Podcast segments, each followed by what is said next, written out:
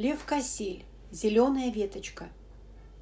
На Западном фронте мне пришлось некоторое время жить в землянке техника-интенданта Тарасникова.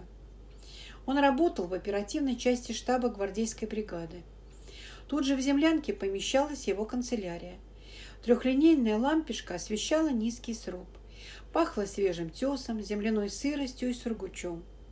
Сам Тарасников, невысокий, болезненного вида молодой человек со смешными рыжими усиками и желтым обкоренным ртом, встретил меня вежливо, но не слишком приветливо.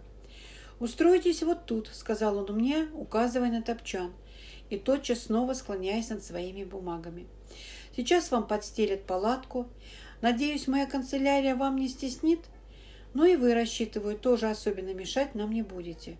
Условимся так. Присаживайтесь пока. И я стал жить в подземной канцелярии Тарасникова.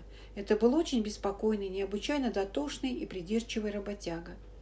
Целые дни он надписывал и заклеивал пакеты, припечатывал их сургучом, согретым над лампой, рассылал какие-то донесения, принимал бумаги, перечерчивал карты, стучал одним пальцем на заржавленной машинке, тщательно выбивая каждую букву.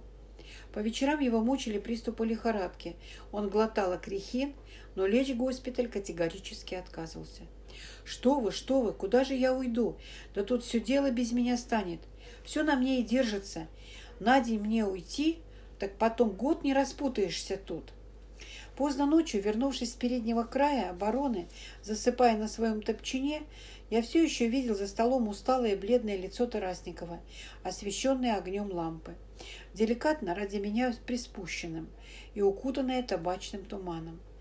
От глиняной печурки, сложенной в углу, шел горячий чад. Усталые глаза Тарасникова слезились, но он продолжал надписывать и заклеивать пакеты. Потом он вызывал связного, который дожидался за плащ-палаткой, повешенной у входа в нашу землянку. И я слышал следующий разговор. «Кто из пятого батальона?» – спрашивал Тарасников. «Я из пятого батальона», – отвечал связной. «Примите пакет, бот. Возьмите его в руки. Так. Видите, написано здесь «срочно». Следовательно, доставить немедленно. Вручить лично командиру. Понятно? Не будет командира, передадите комиссару. Комиссара не будет, разыщите. Больше никому не передавать.